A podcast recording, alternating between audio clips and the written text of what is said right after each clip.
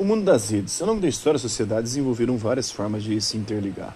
Com o desenvolvimento das redes de transporte e comunicação, tornou-se possível articular um conjunto de localizações e ampliar as fronteiras sociais e econômicas, encurtando distâncias, aproximando sociedades e intensificando as trocas comerciais e o intercâmbio cultural. Cada rede pode ser comparada a uma trama composta de fios e nós que se entrelaçam. Os fios seriam as vias e os nós seriam os entroncamentos é, gerados pelo contínuo fluxo de pessoas, mercadorias, informações e capitais que se conectam. Além de promover essa interconexão, as redes são importantes para o exercício do poder político e econômico, sendo estratégicas para a definição do papel global dos Estados nacionais.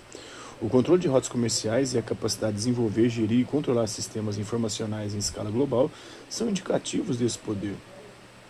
Quais são os tipos de rede que você usa no dia a dia?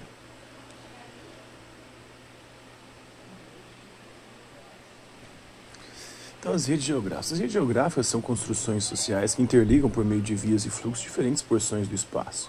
Dois atributos definem uma rede geográfica: seu caráter social, por ser construída ou transformada pela sociedade, e sua espacialidade. Fenômenos naturais podem se organizar em redes, mas essas só serão consideradas geográficas se tiverem uma função social. A rede fluvial de uma bacia hidrográfica, por exemplo, é uma rede natural que será considerada rede geográfica se houver ação social sobre ela, como transporte fluvial, construção de usinas hidrelétricas, pesca ou outras atividades humanas. Em uma organização econômica, por sua vez, em que uma corporação controla empresas subsidiárias, cada empresa realiza uma atividade específica de forma interligada e hierarquizada. Juntas, elas constituem a rede estrutural da corporação, pois estão organizadas com base em um interesse comum. Essa rede social só pode ser considerada geográfica se a espacialidade for considerada na sua articulação.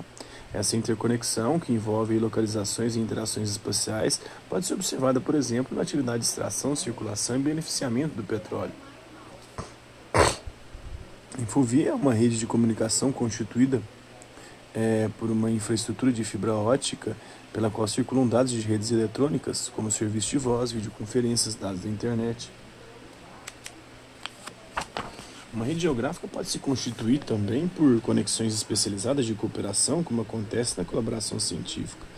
Nesse caso, ela é interligada pelas chamadas infovias, é, por onde se efetiva a troca de informações científicas de maneira espacializada. As redes geográficas ainda podem ser concebidas como partes de uma estrutura de poder.